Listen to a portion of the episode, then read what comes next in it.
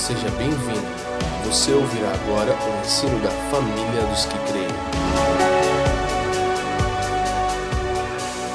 Tendo sido, pois, justificados pela fé, temos paz com Deus, por nosso Senhor Jesus Cristo, pelo qual também temos entrada pela fé a esta graça, na qual estamos firmes e nos gloriamos na esperança da glória de Deus. E não somente isto, mas também nos gloriamos nas tribulações, sabendo que a tribulação produz a paciência, e a paciência a experiência, e a experiência a esperança. E a esperança não traz confusão, porquanto o amor de Deus está derramado em nossos corações pelo Espírito que nos foi dado. Porque Cristo, estando nós ainda fracos, morreu a seu tempo pelos ímpios. Porque apenas alguém morrerá por um justo, pois poderá ser que pelo bom alguém ouse morrer. Mas Deus prova o seu amor para conosco, em que Cristo morreu por nós, sendo nós ainda pecadores. Logo, muito mais agora, tendo sido justificados pelo seu sangue, seremos por ele salvos da ira. Porque se nós, sendo inimigos, fomos reconciliados com Deus pela morte do seu filho, muito mais, tendo sido já reconciliados, seremos salvos pela sua vida. E não somente isto, mas também nos gloriamos em Deus, por nosso Senhor Jesus Cristo, pelo qual agora alcançamos a reconciliação. Vocês oraram por mim, como de costume, eu quero orar por vocês. Curva sua cabeça. Pai, muito obrigado, Senhor, por mais uma vez estarmos reunidos em torno do Seu Filho. E assim como a Tua palavra nos orienta, nós, com ações de graças, levamos nossas petições e necessidades a você, de maneira tal que o nosso coração encontra a paz que excede todo entendimento, porque sabemos que você já nos deu o seu Filho e nos dará juntamente com Ele todas as coisas das quais necessitamos. Pai, eu quero pedir que o seu Espírito caia sobre nós com sabedoria e revelação nessa noite de uma maneira especial, de uma forma singular, a fim de que haja proveito das Escrituras para a maturidade, desenvolvimento e o cumprimento da vocação do seu povo, bem como do alcance do perdido. Nós oramos no precioso nome do seu filho. Amém e amém. Gente, então, capítulo 5, do versículo 1 ao 11, essa leitura que expomos, trata a respeito dos frutos da justificação. No capítulo 4, no versículo 6, Paulo diz o seguinte: ele quando toma Davi como testemunha da justificação pela fé, ele diz assim também Davi declara: Bem-aventurado o homem a quem Deus imputa justiça sem as obras, dizendo: Bem-aventurado aqueles cuja, cujas maldades são perdoadas e cujos pecados são cobertos. No verso 8 ele diz: Bem-aventurado o homem a quem o Senhor não imputa o pecado. Então, Paulo aqui passa a terminar o que ele estava trabalhando no capítulo 4, e é como se no capítulo 5 ele voltasse para explicar isso que ele disse. O que é essa bem-aventurança de ser justificado pela fé e não pelas obras. É como se Paulo talvez pensasse assim: isso é tão importante que não basta eu dizer que alguém justificado exclusivamente pela fé é bem-aventurado. Eu preciso mostrar essa bem-aventurança e que ela engloba tanto o passado quanto o presente, bem como o futuro do cristão justificado. Então, Paulo tem em mente com certeza isso, e ele passa no capítulo 5 a fazer seis afirmações ousadas, resultantes da nossa justificação. Basicamente é isso que nós vamos destrinchar aqui. A primeira afirmação, a primeira bem-aventurança, Lembra, nós trabalhamos muito o Sermão do Monte. Eu lembro de ter observado bem-aventuranças no livro de Apocalipse. Lembra, Fê, que eu falei sobre isso? E agora nós observamos bem-aventuranças em Romanos. as bem-aventuranças daqueles que são justificados pela obra de Cristo. A primeira bem-aventurança que Paulo traz é paz com Deus. Nós vamos destrinchar cada uma, então pode ficar tranquilo. A segunda bem-aventurança é acesso e firmeza na graça. A terceira bem-aventurança de alguém justificado é a esperança da glória de Deus. A quarta bem-aventurança é que alguém justificado se gloria na tribulação. A quinta bem-aventurança é que somos salvos da ira por Jesus Cristo. E já trabalhamos bastante esse conceito aqui na família. E a sexta bem-aventurança é que nos gloriamos, nos regozijamos em Deus. Então, paz com Deus, acesso e firmeza à graça, esperança da glória de Deus, nos gloriamos nas tribulações, somos salvos da ira por Jesus Cristo e nos gloriamos e nos regozijamos em Deus. Verso 1, por favor, Maite. Paulo diz assim: Tendo sido, pois, justificados pela fé, fato histórico,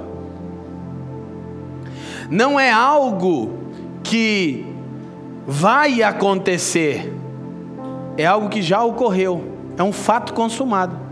Então Paulo diz: tendo sido, pois, justificados pela fé, temos paz com Deus por nosso Senhor Jesus Cristo. Agora preste atenção.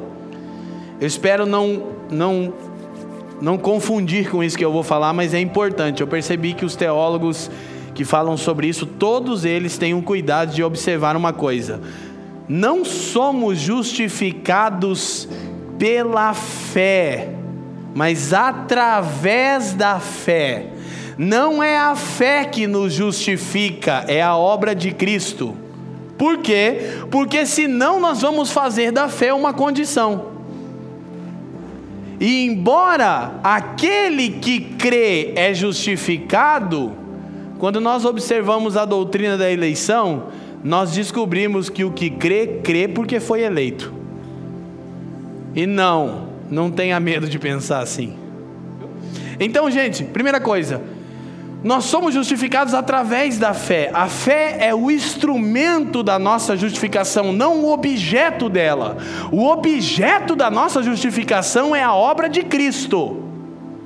Porque senão você pensa, eu não tenho fé para ser justificado. Não, na verdade você tem fé porque foi justificado.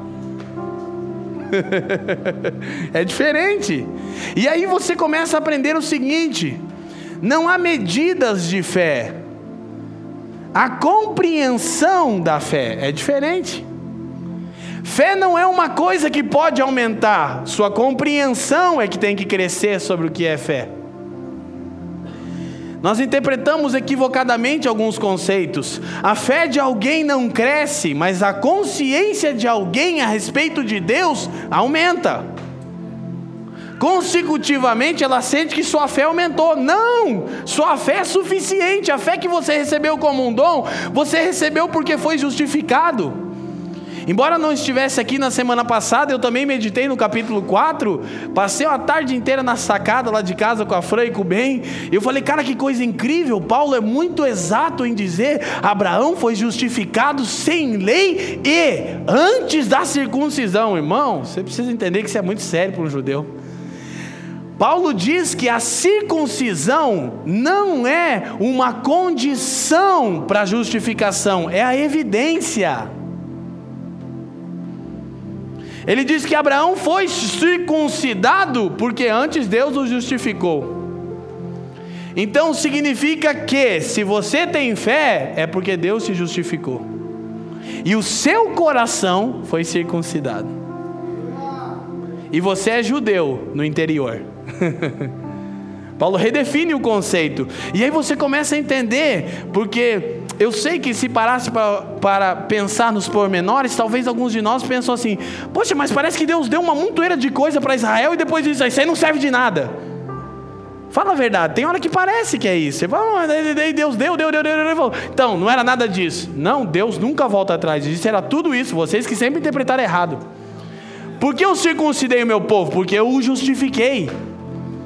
E a marca que eles eram justificados era a circuncisão, não a condição. É o mesmo conceito que ele está trabalhando aqui. Então a fé não é o objeto da nossa justificação, ela é um instrumento da mesma. Somos justificados exclusivamente pela obra de Jesus na cruz. Ok?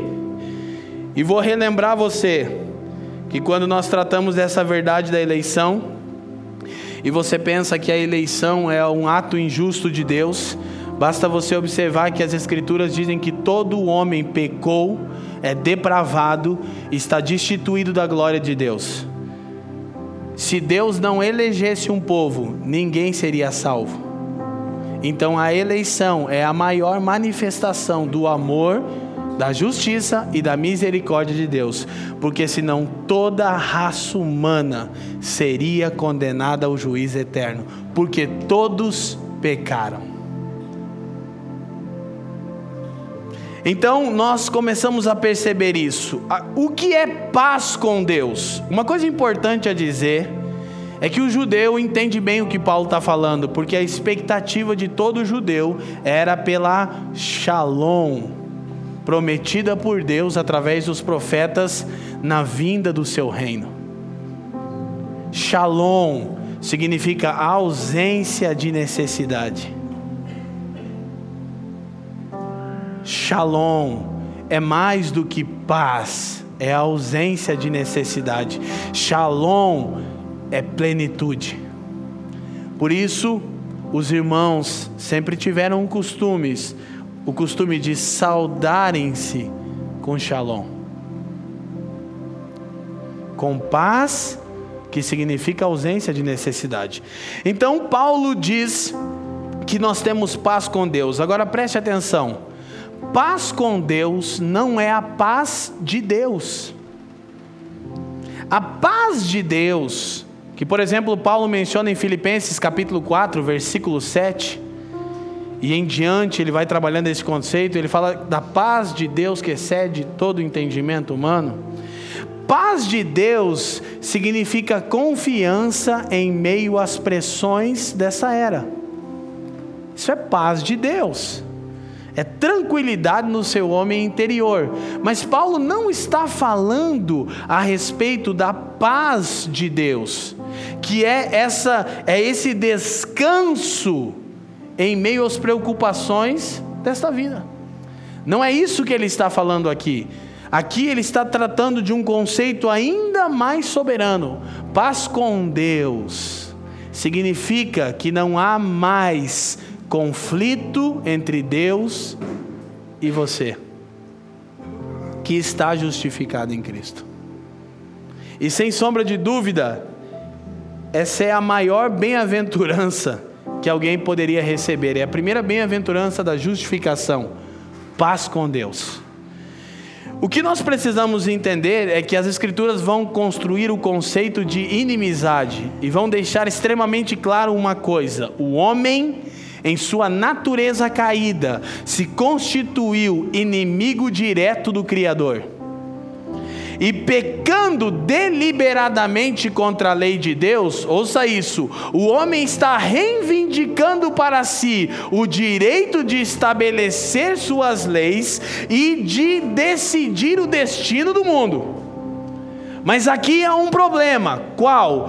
Deus também requer os mesmos direitos. Deus requer o direito de conduzir a vida do homem, de estabelecer a ele o que é justo e de guiar o destino do mundo. Então, quando o homem peca deliberadamente, ele está requerendo para si a soberania que pertence única e exclusivamente a Deus. Logo, ele declara guerra ao Criador. Então Paulo vai trabalhar esse conceito da inimizade quando escreve aos Efésios, quando escreve aos Colossenses, quando escreve aos Romanos. E a boa notícia que ele tem a dizer aqui para aqueles que são justificados é que nós temos paz com Deus, é que da parte de Deus não há mais nenhum problema conosco. Será que nós experimentamos isso diariamente? Quão bem-aventurada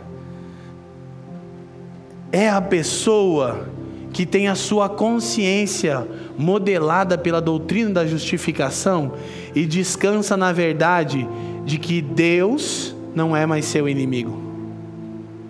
De que entre você e ele não há conflito algum.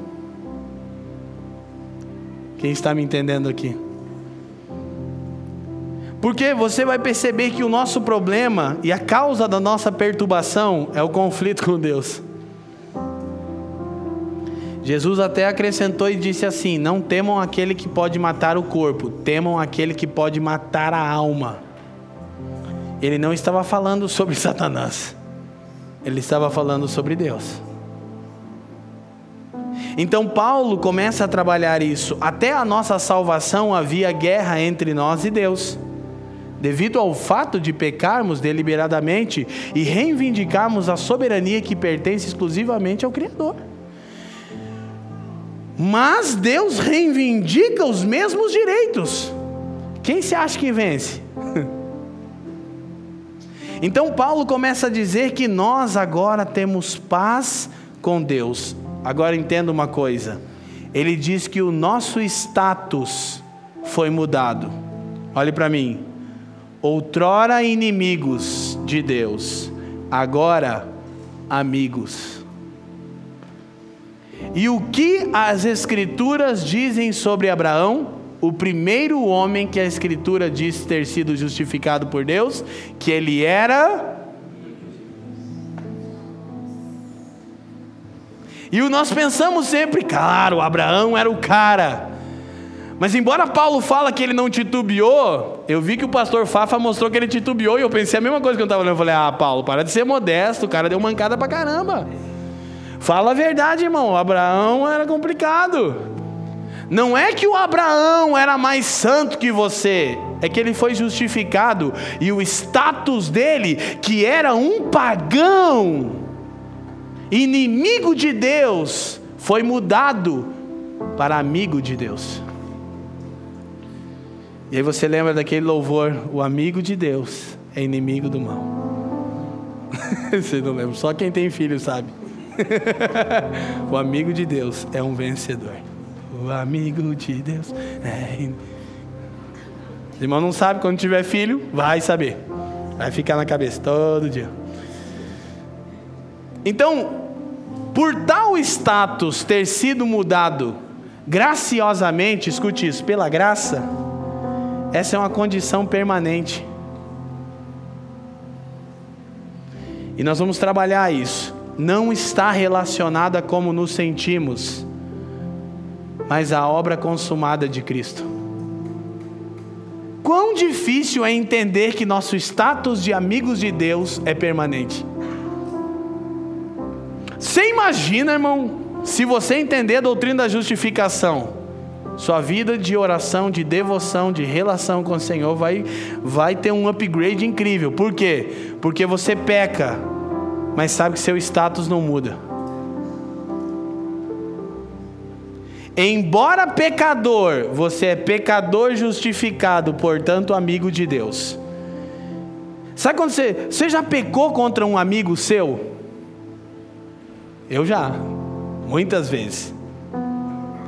Você já pecou contra um amigo seu? Nós temos níveis de relação, por exemplo, eu já pequei contra o Fafa. Já pequei contra o Fábio. E nossa amizade tem hora que ela é tão profunda que não precisa nem eu pedir perdão. Só fala, foi mal, entendeu. Ele já sabe, é, Leandro é assim mesmo. Não é que eu não quero reconhecer, é que a nossa amizade é mais importante do que eu fiz com ele num momento de estresse, ou de raiva, ou de esquizofrenia, que eu tenho bastante. Bom, já pequei contra o Lucas. Mas isso não afetou nossa amizade. Num primeiro momento você pensa, depois você pensa: espera aí, nós temos uma história, nós temos uma relação que fala mais alto do que isso. Por exemplo, deixa eu usar essa metáfora. Num tempo, alguns anos atrás, em meio às transições que nós passávamos, que não eram fáceis, eu lembro que um tempo o Lucas estava um pouco indisposto comigo. Azedo. E ele é alemão, né, cara? Baltzer, Ratzinger. Então, um, não é um brasileiro azedo com um cara, não é igual um alemão azedo com um cara, que o alemão já é azedo quando não está azedo. E eu me lembro de dentre umas, algumas conversas nossas, eu disse para ele assim, cara, você foi para sua lua de mel com o meu carro, eu fiquei a pé por quatro dias, isso nunca vai mudar. Não adianta você tentar me esquecer, eu faço parte da sua vida, eu fiz seu casamento. Acho que o cara pensou, nossa, estou perdido. Porque o, o status de amigo não muda. Assim é com o Senhor. Principalmente que nós costumamos considerar pessoas nossos amigos quando eles fazem o bem a nós, né? Depois a amizade transiciona para um nível mais maduro, né? Pode ter treta que não tem problema. Mas no começo é assim: com Deus, não. Nós éramos estritamente inimigos e 100% inimigos de Deus, e nós nos tornamos amigos exclusivamente por iniciativa de Deus, e agimos como inimigos, e Ele continua nos chamando de amigos, pela obra do Seu Filho. Isso é incrível, não é, irmão? Esse novo status não está condicionado a como você se sente. Porque tem dia que você não se sente amigo de Deus. Mas Paulo disse: tendo sido, pois, justificados pela fé, está feito.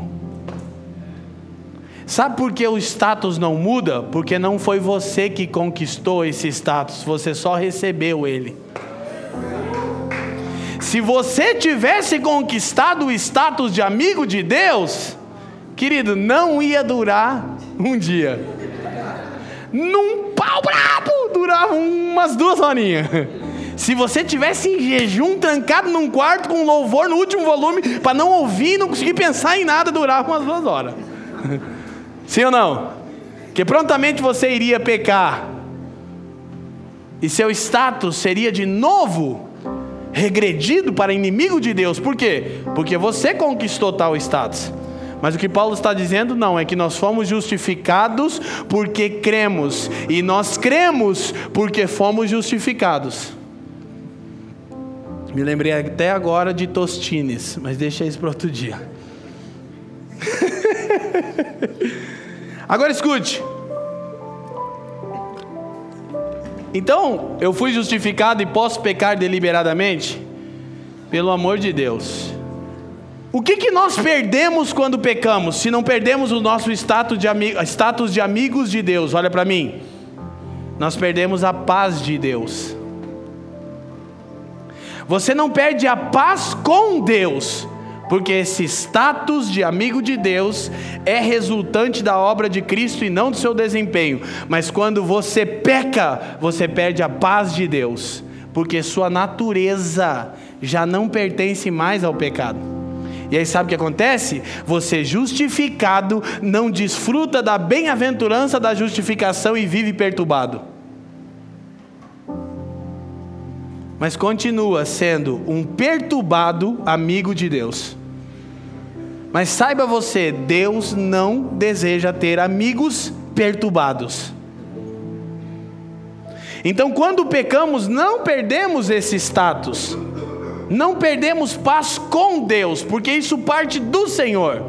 Perdemos a paz de Deus, que é aquela é aquela disposição interior de se aquietar e descansar na verdade que aconteça o que acontecer. Estou justificado por causa de Cristo e não do meu desempenho. Isso é muito bom a liberdade todo dia, é mais leve, irmão. Parece até que você emagreceu. Mas não fica tão feliz, que na verdade não emagreceu, mas interiormente sim. Tudo bem até aqui? Versículo 2 então. Pelo qual também temos entrada pela fé a esta graça, na qual estamos firmes e nos gloriamos na esperança da glória de Deus. Qual é a segunda bem-aventurança que Paulo está trabalhando aqui? Entrada, acesso.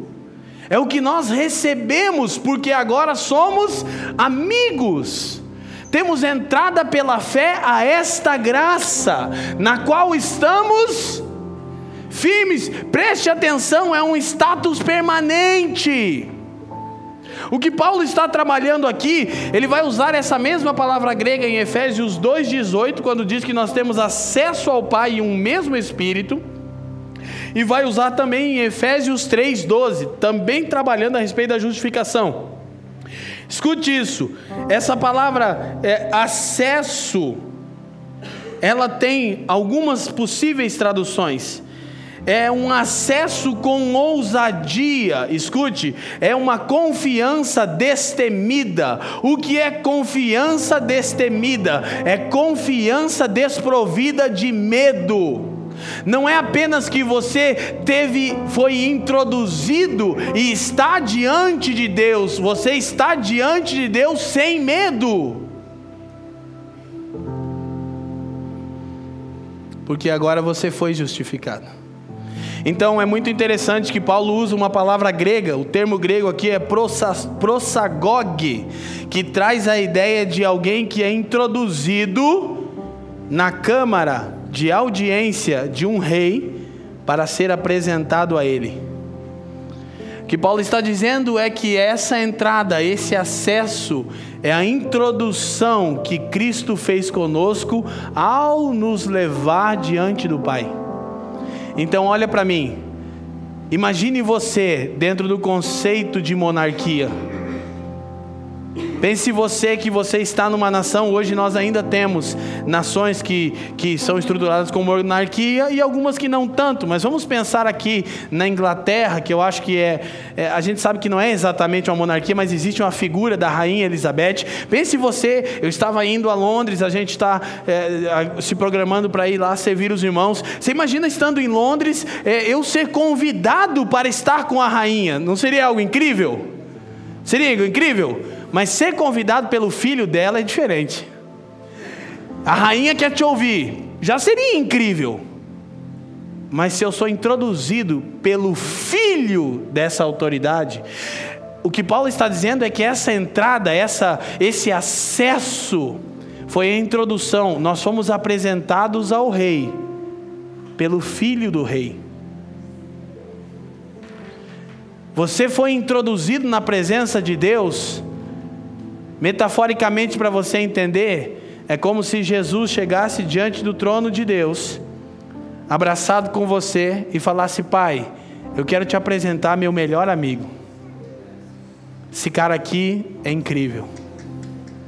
Você imagina o Miguel, meu, isso aí tá com moral, hein? O Gabi, o Gabi ali do lado, ali só, é, escrevendo as cartas. Paulo está dizendo que isso é uma bem-aventurança, acesso ao Pai através do Filho. Então, isso é muito incrível. Mas ele diz que nós também estamos firmes. Preste atenção numa coisa: justificação é mais do que perdão. Perdão é pagamento de uma dívida. Mas justificação não é apenas a dívida ser sanada, não é apenas perdão, é mudança de status. Não é apenas que você não deve, imagina você está devendo algo para uma pessoa importante de autoridade, então essa sua dívida é quitada e você deixa dever de dever a essa pessoa. Isso não é o mesmo que estar apto para ser amigo dela. Justificação é isso, não é apenas que a, o, a dívida foi paga, mas o seu status foi mudado, algo foi acrescentado, um novo status, aptidão para um relacionamento. É o que Paulo está trabalhando no versículo 2. Por quê? Porque nós fomos introduzidos pelo Filho. Quem nos levou ao Pai? Ah, cara, isso é incrível. Você lembra o que Jesus disse aos discípulos?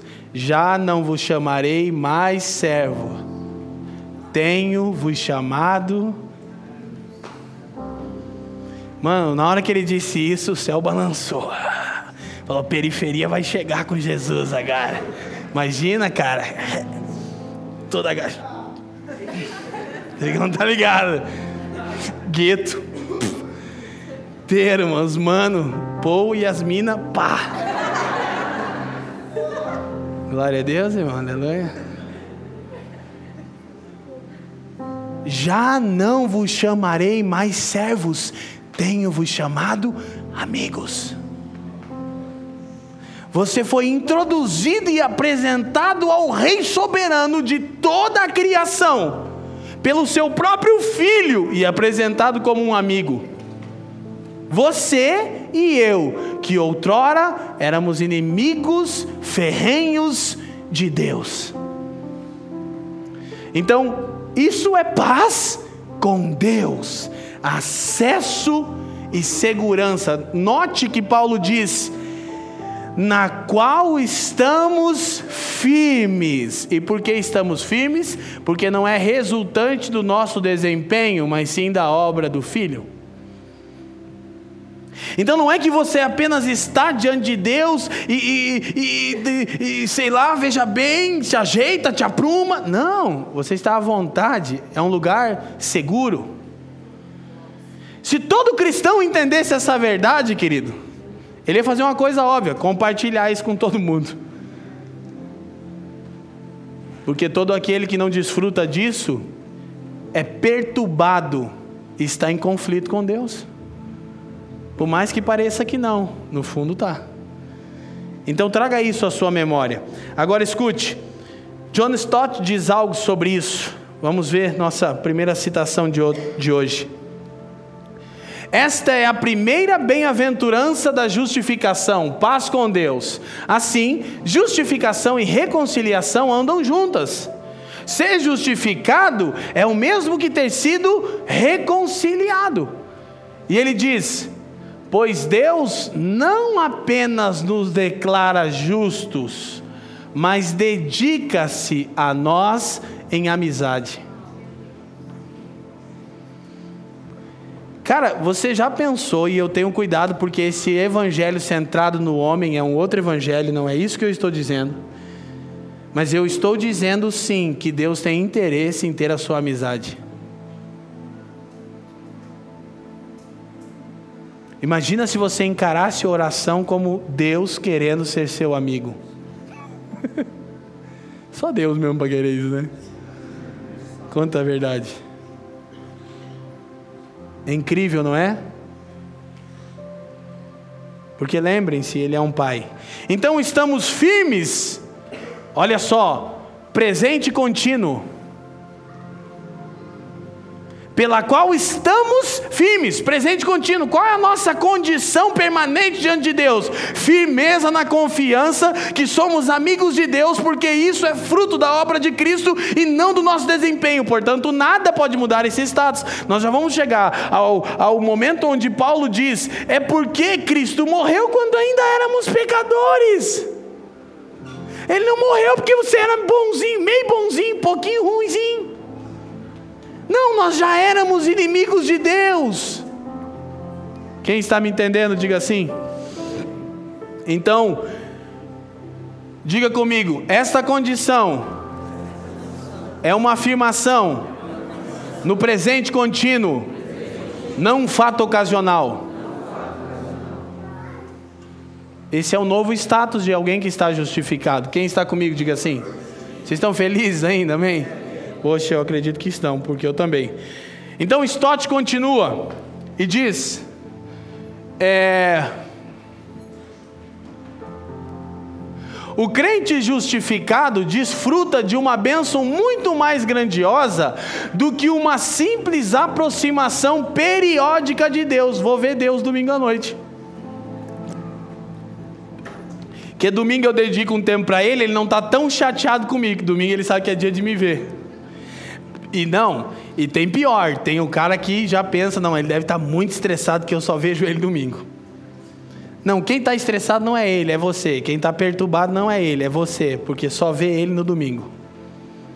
Keith Gordon Green, que nós cantamos Senhor Formoso é, liberou uma canção na década de 70, onde ele dizia: Se você vem só quarta e domingo, então não venha mais, eu não preciso que você venha. E as pessoas diziam, Kiff, você não pode cantar isso. Ele disse, vai ser o CD mais conhecido da América. E as pessoas ninguém vai comprar. Disse, eu vou dar. Os profetas, quando vivem, são rejeitados, cara.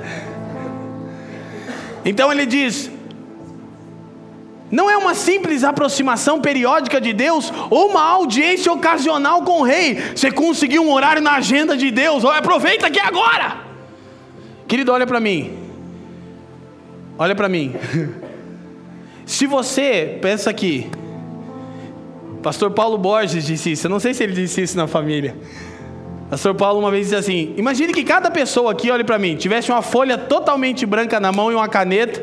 Chegasse o anjo Gabriel aqui e falasse: Gente, é o seguinte, Deus está aqui na porta.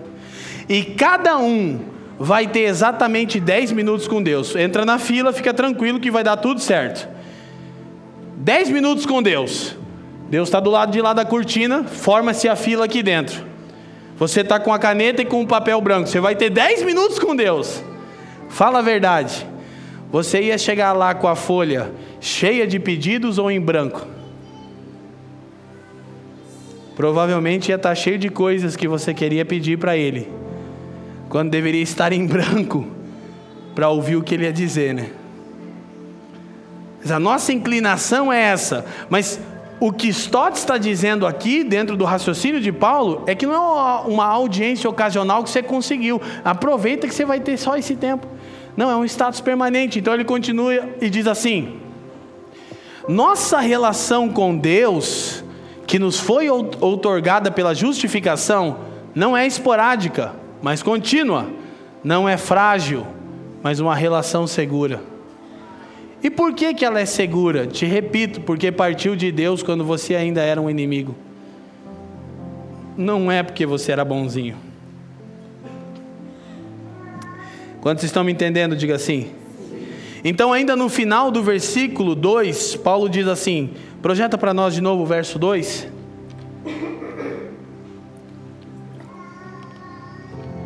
Ele diz assim: é, e nos gloriamos na esperança da glória de Deus.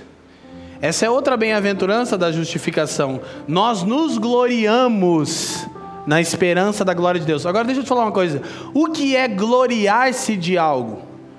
É exaltar tal coisa ou fato, é fazer menção contínua de. Vou falar uma coisa para vocês, irmão. Quer ver eu me gloriar? A gente deu uma semana a mais de férias para o bem por conta própria. Sabe por quê? Que o rapazinho arrebentou na escola. A professora disse: não precisa ele vir, pode sair de férias descansar. Ele ganhou. Eu, eu tenho. Os irmãos sabem que eu sou diamante, né, irmão? Sou diamante na Azul, na Gol, e o bem acha isso o máximo. Eu sou diamante, tenho um cartãozinho ele chega em casa e fala: Pai, quero te contar uma coisa. Ele foi chamado para uma sala, né, amor? Com alguns alunos, onde eles foram avaliar a escola. O pai, não sei, ficaram perguntando para nós o que eu achava do ensino, das professoras. Depois que a gente foi descobrir, aí ele ganhou um cartaz, aluno diamante. O que, que eu estou fazendo aqui, irmão? Eu estou me gloriando do meu filho. Eu estou falando a respeito de. Eu estou exaltando tal fato. Então, o que é se gloriar? na glória, na esperança da glória de Deus, é exaltar tal esperança, é falar a respeito de. Então preste atenção, querido. Outra coisa que precisa ser desconstruída é a ideia de que alguém que crê na justificação pela fé não prega o evangelho. Mentira! Quem crê na justificação pela fé é que prega o evangelho, irmão. Porque ele quer exaltar tal esperança de glória, ele quer falar a respeito, ele vive mencionando isso de boca cheia. Gloriar-se na esperança da glória de Deus. Obrigado. Presta atenção. A esperança cristã não é mera expectativa comum do dia a dia. Paulo não está dizendo que esperança é quando você está ali na expectativa que o seu dia seja legal, que o seu patrão te dê um aumento, que o seu time ganhe. Ontem o meu ganhou. Não é essa esperança comum do dia a dia, essa expectativa corriqueira de que alguma coisa vá bem. Não, trata-se de uma clara antecipação do compartilhamento da glória futura de Deus. Eu tenho esperança porque eu compartilho no agora aquilo que é futuro. É o conceito que nós trabalhamos já do reino de Deus. É mas ainda não.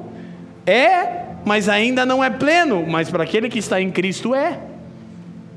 Então, Paulo não está dizendo que é uma mera expectativa. Olha só, o termo grego usado aqui, é elps, indica uma firme convicção. Não é só um vamos ver se dá certo. É uma firme convicção que nos impulsiona a esperarmos a manifestação futura da glória de Deus em plenitude. Cavando no grego, eu, eu encontrei a seguinte definição: certeza carregada de esperança confirmada pela experiência. Era isso que Paulo queria dizer com esperança. Vou repetir: certeza carregada de esperança confirmada pela experiência. Porque essa esperança não é mera expectativa, porque eu experimento flashes, insights da glória de Deus quando vejo Cristo em mim, quando vejo Cristo no próximo, quando vejo Cristo na minha comunidade de fé. Quando vejo sinais, quando vejo intervenções sobrenaturais, quando percebo a presença de Deus quando estou com Ele. Então é uma, é uma convicção gerada pela experiência. Paulo está trabalhando esse conceito. E aí, há uma parafrase que eu fiz de Tim Keller, vamos projetar ali, deixa eu correr com isso que vai dar certo. É, essa é a segunda parte. Deixa eu ver. É outra, é uma antes dessa. Ah, obrigado. Esses três benefícios da justificação, escute isso, são os três tempos verbais da nossa salvação. Em Cristo, Fomos libertos do nosso passado. Paulo diz: tendo sido justificados pela fé. Temos paz em nosso presente para nos relacionarmos com Deus, pelo qual temos acesso e estamos firmes na graça.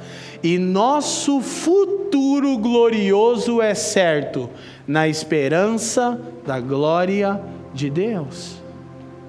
O tempo verbal das três primeiras bem-aventuranças, elas são o tempo verbal do que a salvação de Cristo operou em nossa.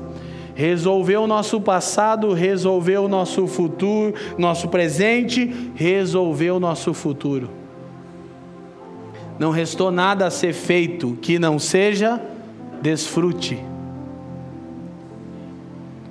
Quem está me entendendo, diga assim. Então vamos, versículo 3 a 5 agora, por favor.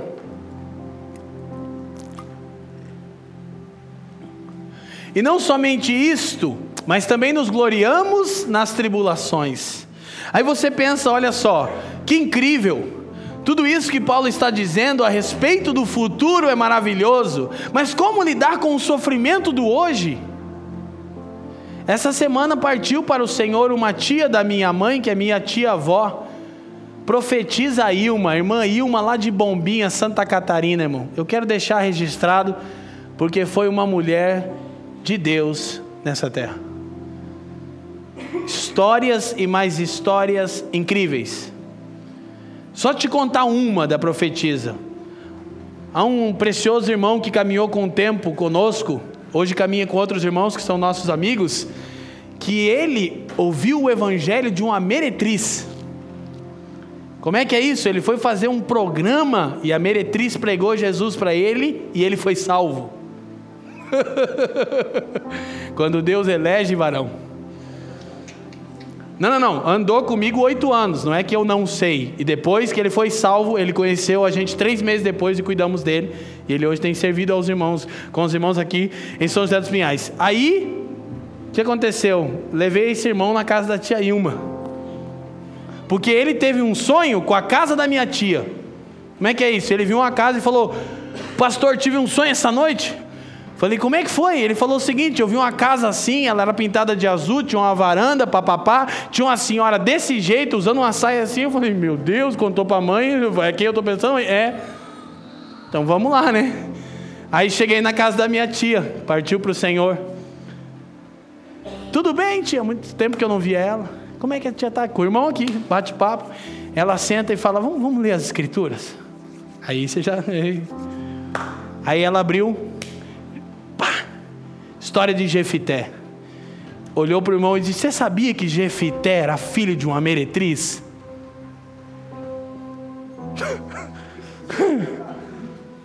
Aí ele falou: Quem? É que era como se a mãe espiritual dele fosse uma meretriz. E começou. Pam, pam, pam, pam, pam, pam. E aí. Mas o, o, que, o que, que eu quero dizer com isso? É que você tem esperança, você tem firmeza na tribulação de agora. Sabe o que nós descobrimos? Minha mãe falou, nós voltamos de Santa Catarina essa semana, a mãe disse: Tia Ilma está com câncer, quase 80 anos. Com, com 70 e poucos anos, ela ficava 54 dias na Amazônia pregando o evangelho aos ribeirinhos de barco. 76 anos. E daí eu falei, sério, mãe? Ela falou, sério, está muito doente. E aí, três dias atrás, veio a notícia que ela faleceu. Eu levei um susto. A Fran falou, sua tia faleceu. Eu falei, meu Deus, mas. Aí a Fran falou que, não, não, é que, na verdade, ela já estava com câncer há 40 anos. Foi, como é que é isso? E ela não sabia, daí eu e a Fran, a gente ficou pensando, então ela não sabia. Daí depois a Fran veio, não, amor, tem uma nova informação que sua mãe disse. Ela sabia. E quando ela descobriu o câncer, o Senhor disse para ela: não trata, ele não vai se desenvolver, eu vou sustentar você. E quando chegar a sua hora, você vem. Quando ela adoeceu, ela disse: Filhos, eu estava 40 anos com isso, chegou minha hora, podem ficar em paz. Tia Ilma Barão, tá no sangue, tá no sangue. Aí o manto cai, né, irmã Elisete? O manto cai, entendeu? Sempre, sempre fica os filhos dos profetas, não fica? Vai visitar a irmã Elisete essa semana que o negócio está mais forte, um está quebrantado. Então, isto posto, o que eu quero dizer com isso? É que a gente pode se gloriar na tribulação, querido. Ele diz: sabendo que a tribulação produz a paciência. Vamos no próximo verso. E a paciência, a experiência, a experiência, a esperança. E a esperança não traz confusão, porquanto o amor de Deus está derramado em nosso coração pelo Espírito Santo que nos foi dado. Por favor, entenda isso. O que eu quero dizer? Paulo não está dizendo que devemos regozijar por causa da tribulação. Isso seria masoquismo. Ele não está dizendo isso. Ele está dizendo que nós, que fomos justificados, entendemos que por trás da tribulação há uma pedagogia de Deus, há uma racionalidade de Deus, tem um porquê. Agora escute, preste atenção, preste atenção. O que ele está afirmando aqui não é regozijem-se no sofrimento, ele está dizendo é que aquelas tais bem-aventuranças que nós recebemos quando fomos justificados, escute isso, elas permanecem conosco no sofrimento. E não apenas isso, elas nos capacitam a encarar com firmeza tribulação. Por quê? porque a tribulação corrige o nosso foco. Agora escute, preste atenção. Eu vou ter que sintetizar aqui para poder terminar com vocês. Tais alegrias resultantes da justificação nos capacitam a suportar o sofrimento. Por quê? Porque quando o sofrimento vem, primeiro eu não me desespero. Por quê? por causa da bem-aventurada, da bem-aventurança, perdão, da justificação. Porque eu tenho paz com Deus, porque eu fui introduzido à sua presença por Cristo. Porque eu estou firme nessa verdade que não é resultante do meu desempenho.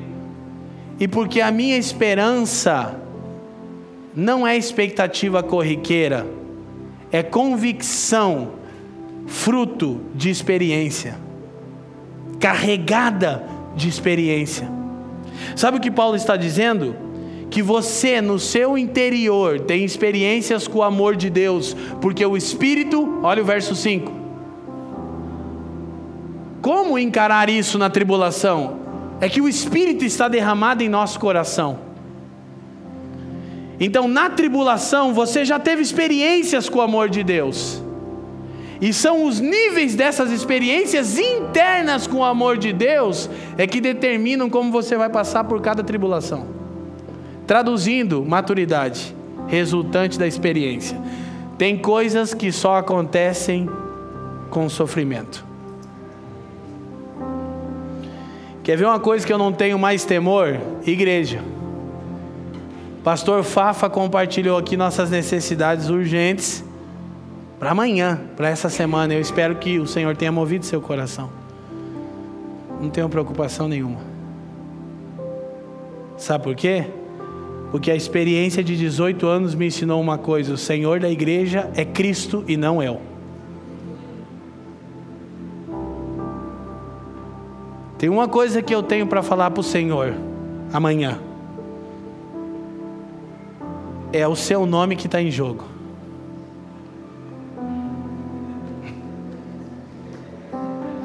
Domingo que vem eu conto o que ele fez. Sabe por quê? Porque são 18 anos experimentando intervenção todas as vezes que eu dei um passo que todo mundo disse é loucura, não faz sentido, vai contra todo mundo, ninguém concorda com isso, só você é a única pessoa no planeta Terra que pensa isso, e eu. Ah, que, que aconteceu do outro lado? Com muito sofrimento, está dando certo. Amém? Você tem experiências assim ou não? Suas experiências internas com o amor de Deus te capacitam, te preparam para encarar o sofrimento. Agora você precisa ter experiência interna com o amor de Deus, baseado na doutrina da justificação, senão vai acontecer outra coisa com você na tribulação. Você vai tratar como castigo, e ela não irá te aperfeiçoar, ela vai te despedaçar, porque você vive a partir do seu próprio desempenho. Então você pensa: eu errei, Deus está me castigando e Ele tem todo o direito de fazer isso, logo não há esperança nenhuma. Então a tribulação não me desenvolve, me destrói. Eu esmoreço. Mas quando eu não creio equivocadamente e creio corretamente, eu sei o seguinte: bom, eu estou encarando uma tribulação de enfermidade, de sofrimento, de abandono, de crise financeira. Uma coisa eu sei: não há condenação para aqueles que estão em Cristo Jesus. Deus não está me condenando, Ele está querendo me ensinar alguma coisa. E por quê? Para que eu desfrute com mais precisão das bem-aventuranças de ter sido justificado. É porque eu estou colocando minha expectativa em outra coisa e Ele está removendo esse ídolo de mim. Quem está me entendendo aqui, gente? Hã? Agora escute, preste atenção. Algumas pessoas precisam sentirem-se castigadas. Sabe por quê? Por causa do seu senso de culpa. E elas encaram a tribulação como castigo. E, e, elas até se regozijam, porque isso alivia o senso de culpa. Olha para mim, elas não entenderam a graça de Deus. Então, por mais incrível que pareça, Outras mantêm uma atitude superior, escute isso, vou confessar um pecado. Outras mantêm uma atitude superior em relação a quem teve uma vida mais fácil. Isso é um tipo de justiça própria. Lido com isso constantemente. Como assim? Olho para algumas pessoas e digo, e digo, é que para elas foi mais fácil. Sabe o que é isso? Justiça própria. Hoje o Espírito Santo me pegou e falou: Tá vendo você aqui? Eu falei: Ah, eu estou aqui também, né, Senhor? E eu não tenho vergonha de falar para os irmãos, sabe por quê? Porque eu quero ser totalmente livre desse senso. Isso é um tipo disfarçado de justiça própria. É porque eu olho para as pessoas e digo: é que eu perdi meu pai quando eu tinha 14 anos só e ninguém me ajudou, eu não tenho nada, eu tenho que ralar, e se eu não ralar, não vai dar certo. E, e eu, eu, saio da minha condição em Deus e começo a voltar para o meu passado e começo a dizer: é porque para o outro é mais fácil, e, e vou. Eu e minha esposa temos esse problema, né, amor? Que para o outro é mais fácil. Então você, você acaba tendo uma atitude, na verdade, que é superior. Você pensa, sou mais sofrido. Pra, no fundo você está dizendo, eu sou melhor. Que para mim foi mais difícil. Isso é justiça própria. Aí Jesus disse: Não foi difícil coisa nenhuma, porque quem conquistou esse novo status que você tem não foi você, fui eu para você.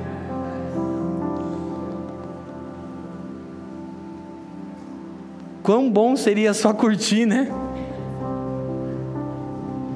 Também é possível usar o sofrimento como uma boa obra. Olha para mim. Há pessoas que carregam uma sensação que Deus lhe deve o seu favor, porque tiveram uma vida dura. Então a tribulação, o sofrimento, vira uma boa obra. É, Deus tem que me abençoar mesmo. Por quê? Porque minha vida foi difícil que minha vida é dura, porque eu isso, porque aquilo. Justiça própria.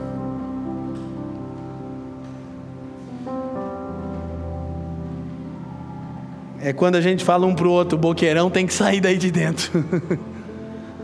Ponta Grossa, Nova Europa. Meu Deus, Nova Europa dá até medo só de mencionar.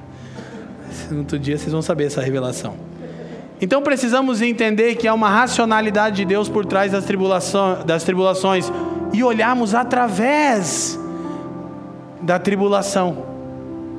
Entendemos o seguinte: peraí, eu não estou sendo alvo da punição de Deus, escuta isso, porque não importa que tipo de tribulação eu estou sofrendo, Deus não está descarregando a sua ira sobre mim porque eu estou justificado, porque eu fui eleito mediante a graça. E Cristo, na cruz, absorveu a totalidade da ira de Deus para sempre. Eu não estou sendo alvo da ira de Deus, eu estou sendo disciplinado e admoestado por, pelo um pai que ama e corrige os seus filhos. Você lembra quando os discípulos em João 9 se viraram para o Senhor e disseram: Senhor, quem pecou? Este ou seus, ou seus pais? Porque era cego, quem lembra? O que, que o Senhor disse? Nem ele, nem seus pais, mas tal enfermidade é para a glória de Deus.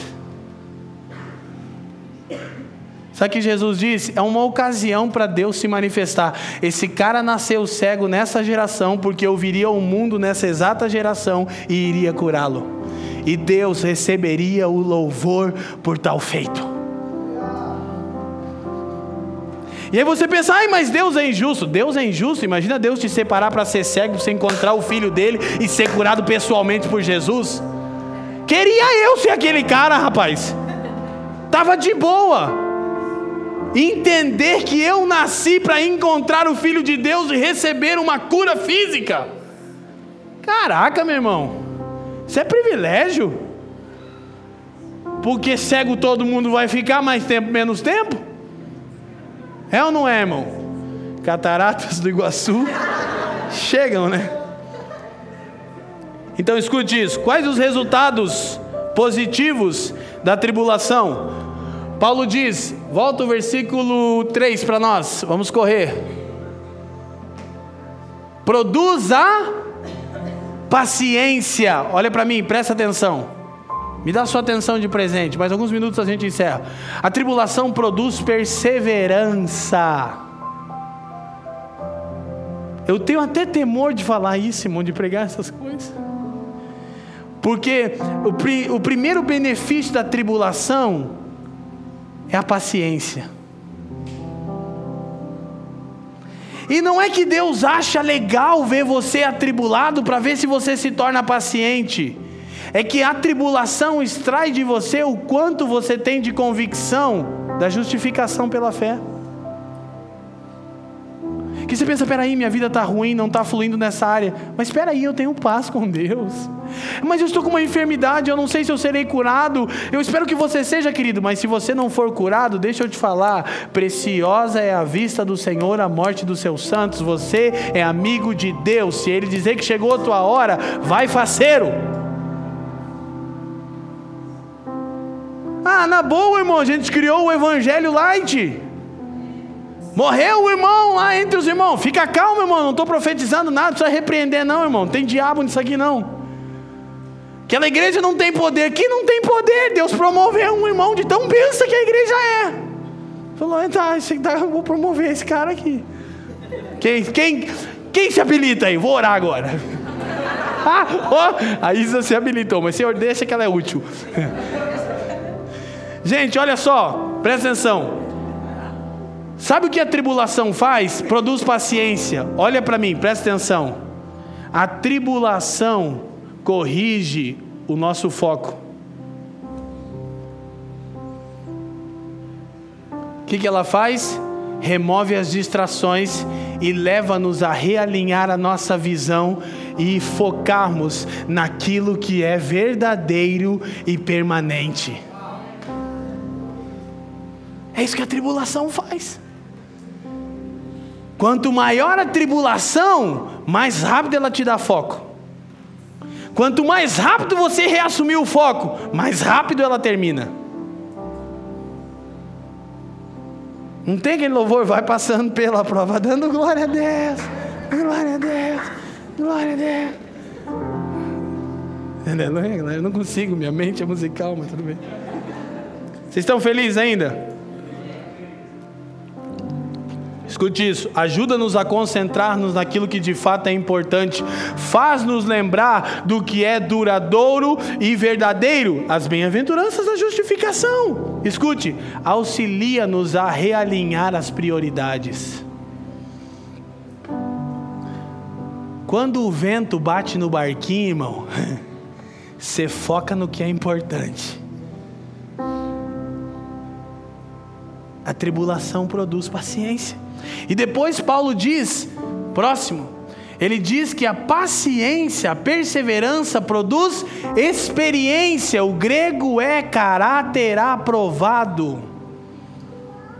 É que Deus te aprova para uma nova estação de liberação de favor.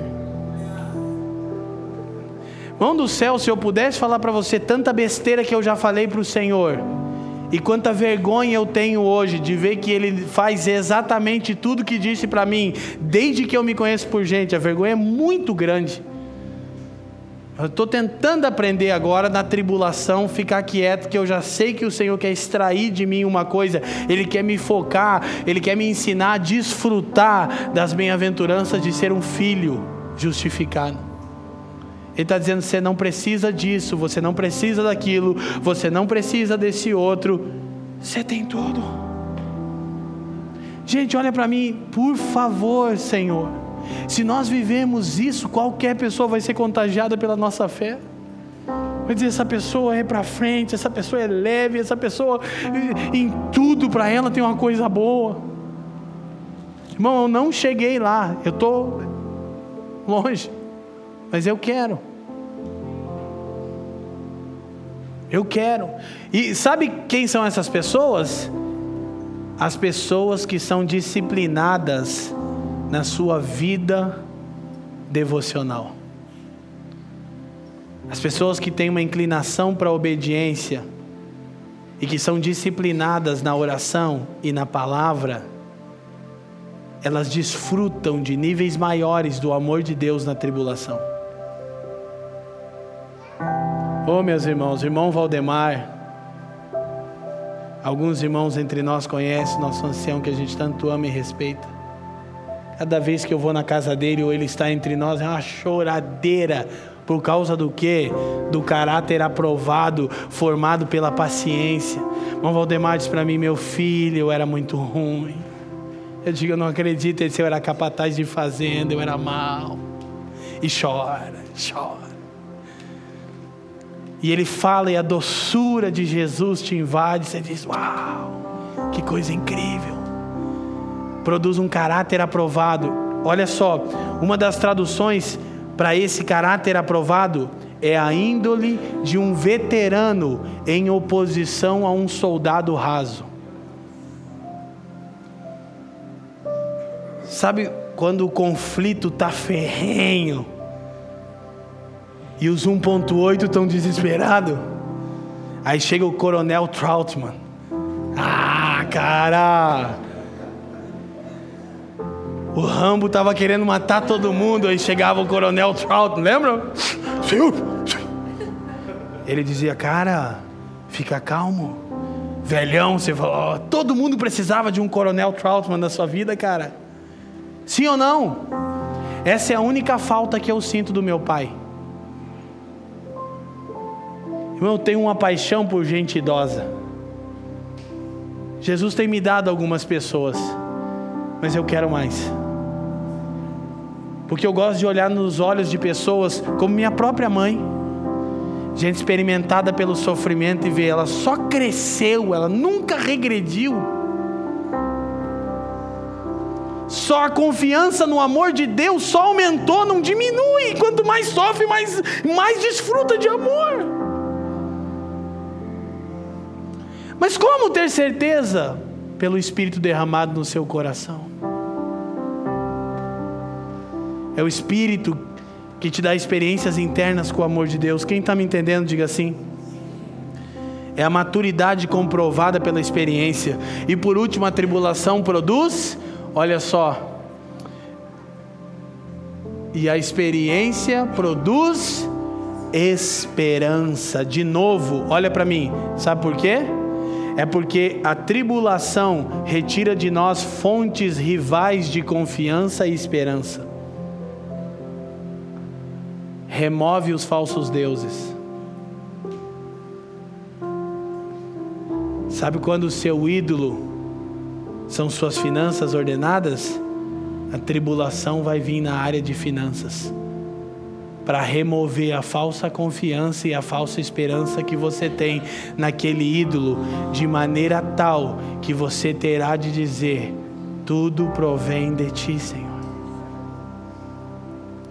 Ela produz a esperança que retira de nós as fontes rivais de confiança e esperança. Deus tem um zelo fervoroso por seus filhos e não aceita que eles confiem nem por um segundo em qualquer outro ou qualquer outra coisa do universo criada, que não exclusivamente no fato de através de Jesus ele nos tratar como filhos e amigos. Tem coisa melhor do que isso?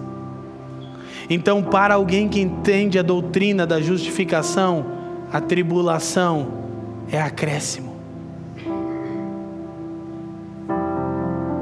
Cristãos que se concentram exclusivamente na oração e obediência a Deus crescem em confiança durante o sofrimento e desfrutam de um derramar maior do amor de Deus. Em outras palavras, se você enfrentar a tribulação com o entendimento claro da doutrina da justificação somente pela graça, sua alegria nessa graça se aprofundará. Você não vai pensar que Deus está te punindo porque Cristo já absorveu a ira. Você vai olhar através da tribulação e vai perguntar: Deus, qual falso ídolo você deseja remover do meu coração por intermédio dessa tribulação? Porque há muitos ídolos em nosso coração. Dr. Mark Lloyd Jones diz que o nosso coração é uma fábrica de ídolos.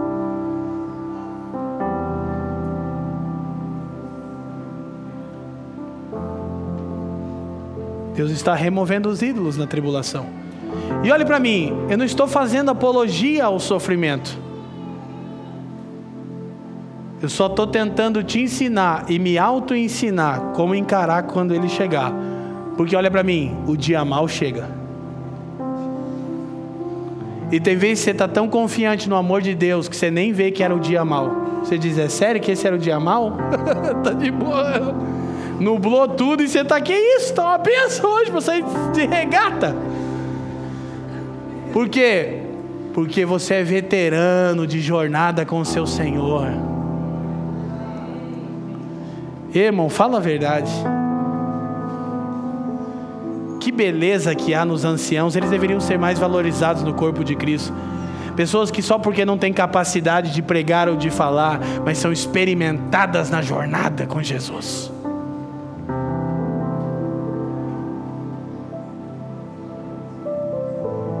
Então, Keller continua e diz: de outro modo, se encarar a tribulação com a mentalidade da justificação pelas obras, em vez de fortalecê-lo, a tribulação o destruirá. Aqueles que se auto-justificam vivem sempre em um nível profundo de insegurança, pois sabem que não vivem à altura dos próprios princípios, mas são incapazes de admiti-lo. Assim, quando vem a tribulação, na mesma hora acham que estão sendo castigados por seus pecados, não conseguem confiar no amor de Deus. Em vez de aproximá-los de Deus, a tribulação os despedaça. Porque você acha que seu status de amigo é resultante do seu desempenho, então você pensa que Deus está te punindo e em vez de a tribulação desenvolver mais confiança e conhecimento de Deus, ela te despedaça, te afasta. E sabe o que é o pior de tudo isso? Você vai passar por ela de novo. Porque para se apresentar a Deus como obreiro aprovado, tem que ter feito a prova.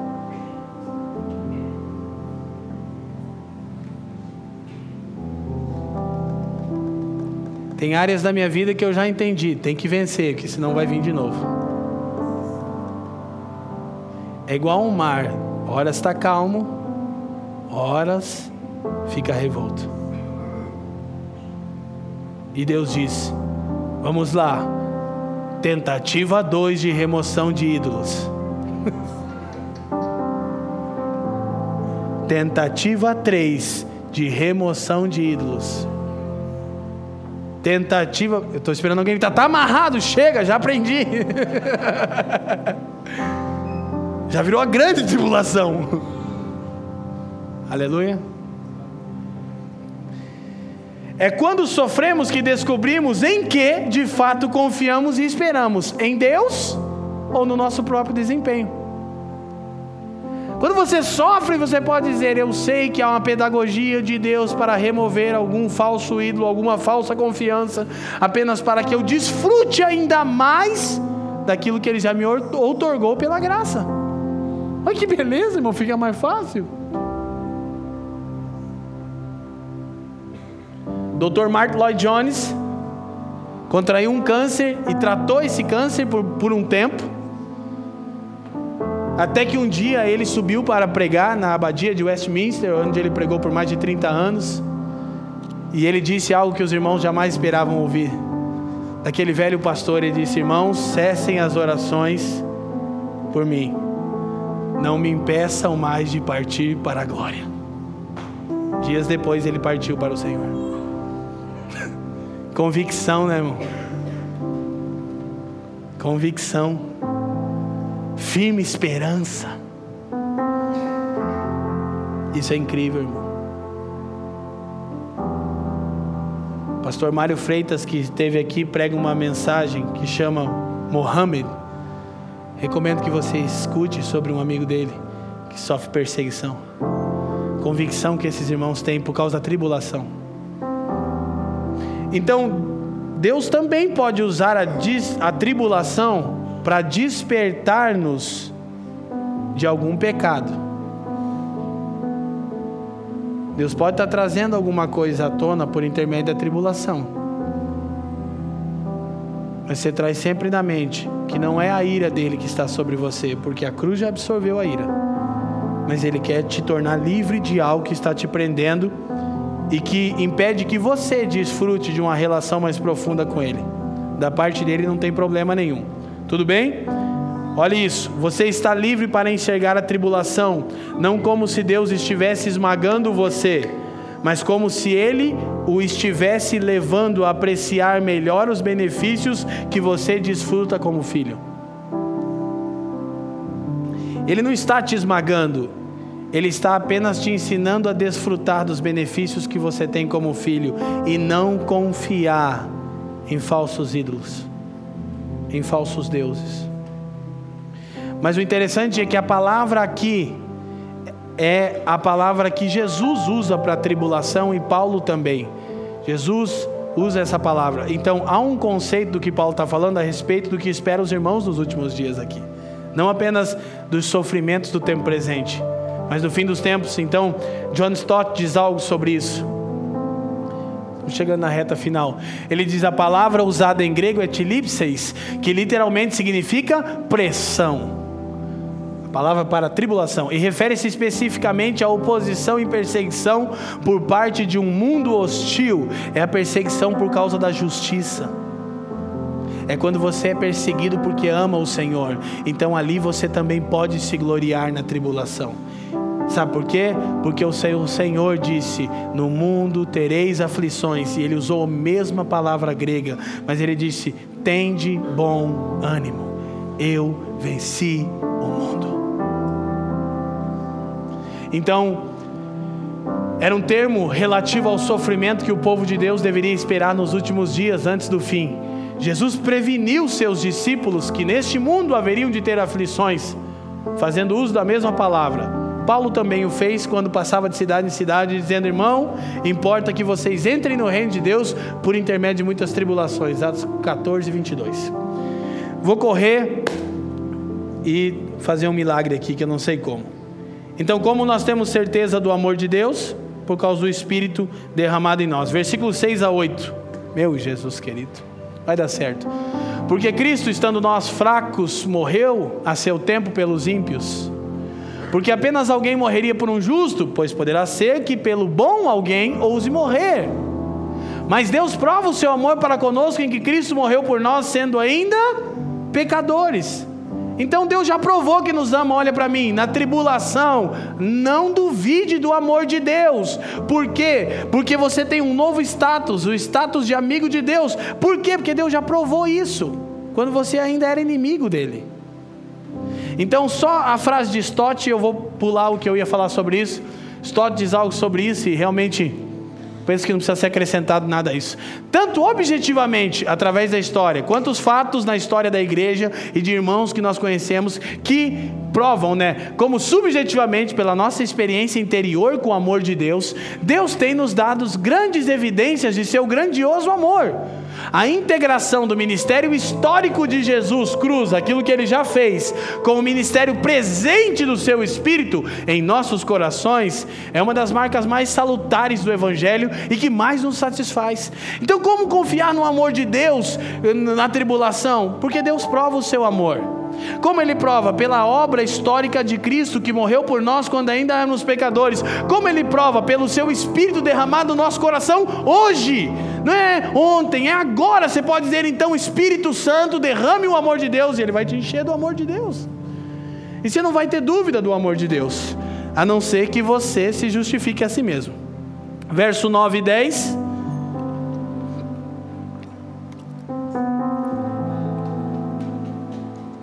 Logo, muito mais agora, sendo justificados pelo seu sangue, seremos por ele salvos da.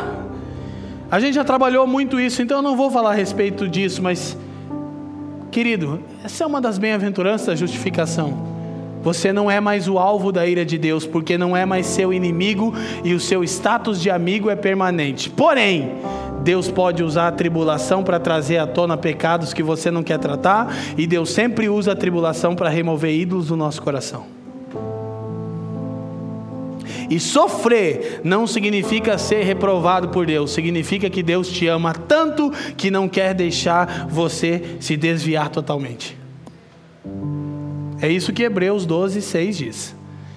Porque se nós, sendo inimigos, fomos reconciliados com Deus pela morte de seu filho, muito mais, estando já reconciliados, seremos salvos pela sua vida. Olha para mim, querido, somos assegurados de que nossa condição de salvos será preservada por toda a vida, até o dia do juízo. Por quê? Porque nós fomos salvos quando ainda éramos inimigos.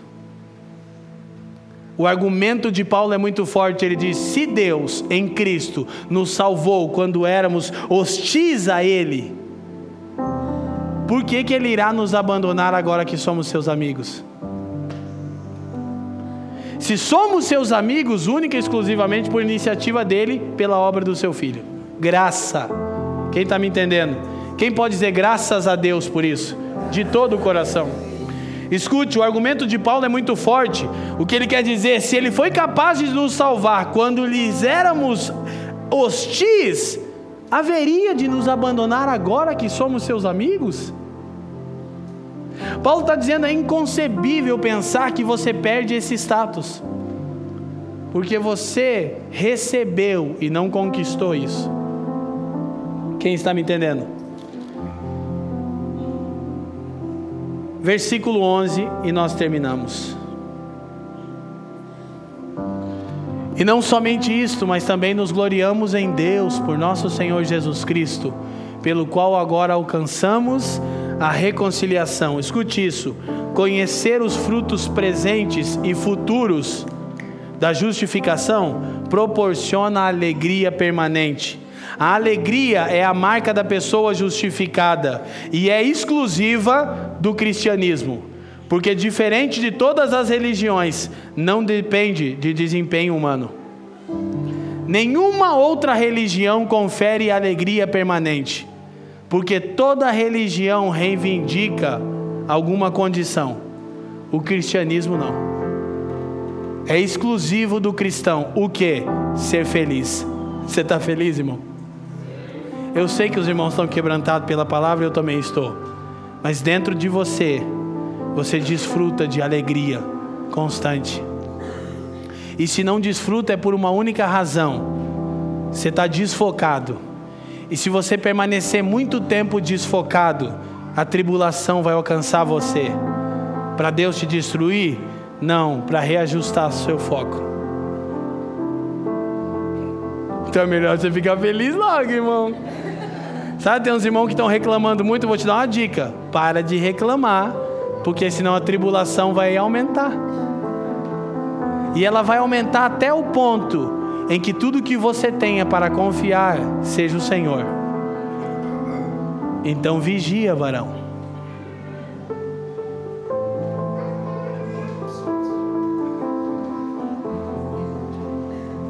Quem está me entendendo aqui?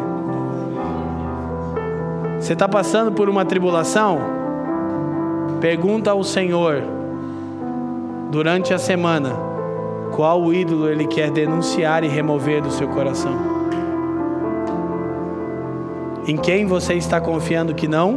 No que ele diz sobre sua nova condição.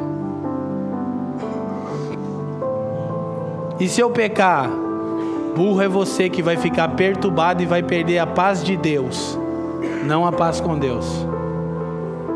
Porque Cristo morreu por você e por mim quando nós ainda éramos pecadores. Agora escute, o Evangelho, escute isso. O Evangelho nos permite desfrutar corretamente dos bens da vida. Que a tribulação remove os ídolos. Mas remover os ídolos não quer dizer viva uma vida chata, religiosa e que ninguém deseja. Passe fome, ande sempre de carro velho e sofra para sempre em todos os aspectos. A não ser que o Senhor queira fazer isso com você. Mas não é normal Deus fazer isso com a maioria. Tem caras que ele escolhe para fazer isso. Mas normalmente o nível de glória se manifestando é maior, né? Olha para mim, presta atenção. Lembra Paulo? Ele diz: Por causa do que eu recebi, recebi de bônus um espinho na carne. Que está me esbofeteando sempre, só para mim me lembrar que tudo que eu tenho é graça e que tudo que eu tenho vem dele. O que, que essa tribulação faz comigo? Mantém meu foco na obra de Cristo e não no meu desempenho. Quando eu chego numa cidade e centenas de milhares de enfermos são curados, meu foco ainda está em Jesus e não na minha capacidade. E quando alguém me levanta nos braços e diz: Ah, Apolo, Júpiter, disse, por favor, Jesus Cristo a quem Deus ressuscitou dentre os mortos. E não é trocar de Apolo para Paulo, né? Apolo, no caso, era o Deus, tá? Que fizeram isso com Paulo e Barnabé. Quem está me entendendo diz sim? O bispo de Hipona, Agostinho, disse o seguinte: Tu nos fizestes para ti mesmo, ó Senhor, e nosso coração se impacienta até descansar em ti. Então, agora o que nós aprendemos? A desfrutar corretamente dos bens da vida. Olha para mim. Sem o Evangelho, nós adoraremos as coisas boas da vida, ou desprezaremos elas. Ou você adora as dádivas da vida, os bens, ou você ignora. Você vira franciscano. Quanto mais pobre e sofrido, melhor, porque isso é um tipo de justiça própria. Por causa do peso do seu pecado, você pensa, Deus tem que me castigar para aliviar minha culpa. Quer dizer que você não desfruta de justificação. Escute, o Evangelho nos leva a desfrutar corretamente das coisas boas da vida. Olha para mim, pelo amor de Deus, cara, não fique tão crente a ponto de viver num mosteiro.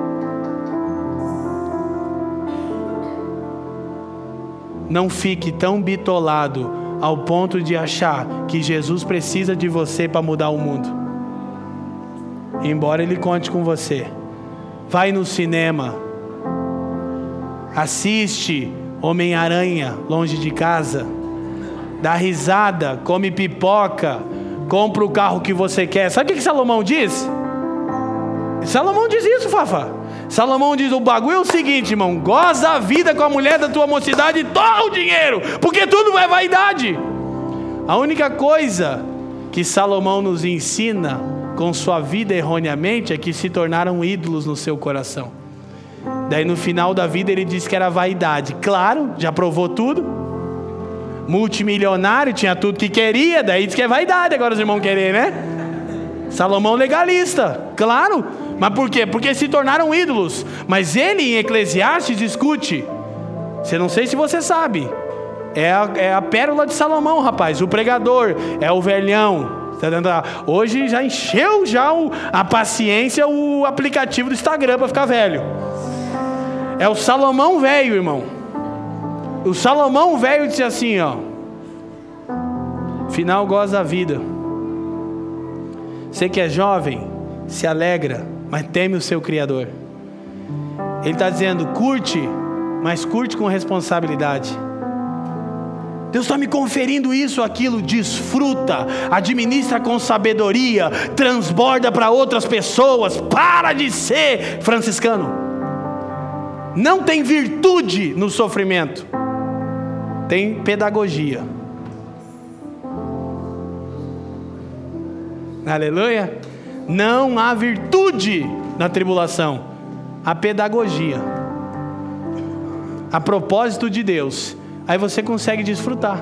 E aí tem quatro sinais de que você se regozija em tudo isso. Olha para mim. Primeiro, sua mente sente satisfação na doutrina da justificação. Você reflete sobre isso e compartilha com outros. Como saber se eu estou desfrutando? Você tem satisfação em saber que foi justificado exclusivamente pela obra de Cristo e não pelo seu desempenho. E porque você tem satisfação em pensar em refletir, você comunica isso com outras pessoas. Você está curtindo que você é um cristão que não pode se gloriar em você mesmo, mas pode na cruz. Segundo, você só pensa no passado como passado. Você pensa assim: ontem eu estava ministrando e eu falei isso. Apesar dos meus antecedentes, olha quem eu me tornei hoje. O passado é só o passado. Não obstante aos meus antecedentes, e quantos antecedentes, Olha quem eu me tornei em Cristo. Amigo de Deus, olha para mim. Embaixador do reino, proclamador da glória de Deus. Amém? Terceiro, quando você descobre uma fraqueza em si, não esmorece sobre o fardo da culpa e nem duvida do amor de Deus, antes aprecia ainda mais a graça. Quando você vai descobrindo que você é pior do que você pensava, você não esmorece e nem duvida que Deus te ama. Você aprecia ainda mais a graça e diz: Meu, que abundante graça, né? Onde abundou o pecado. E agora eu termino, porque eu queria chegar em 22 horas para ficar bonito ali. Quatro e último. Diante da crítica a você, você não protesta. Sabe por quê? Você pensa consigo mesmo eu sou muito pior do que eles pensam. São quatro sinais de que você desfruta das bem-aventuranças da justificação.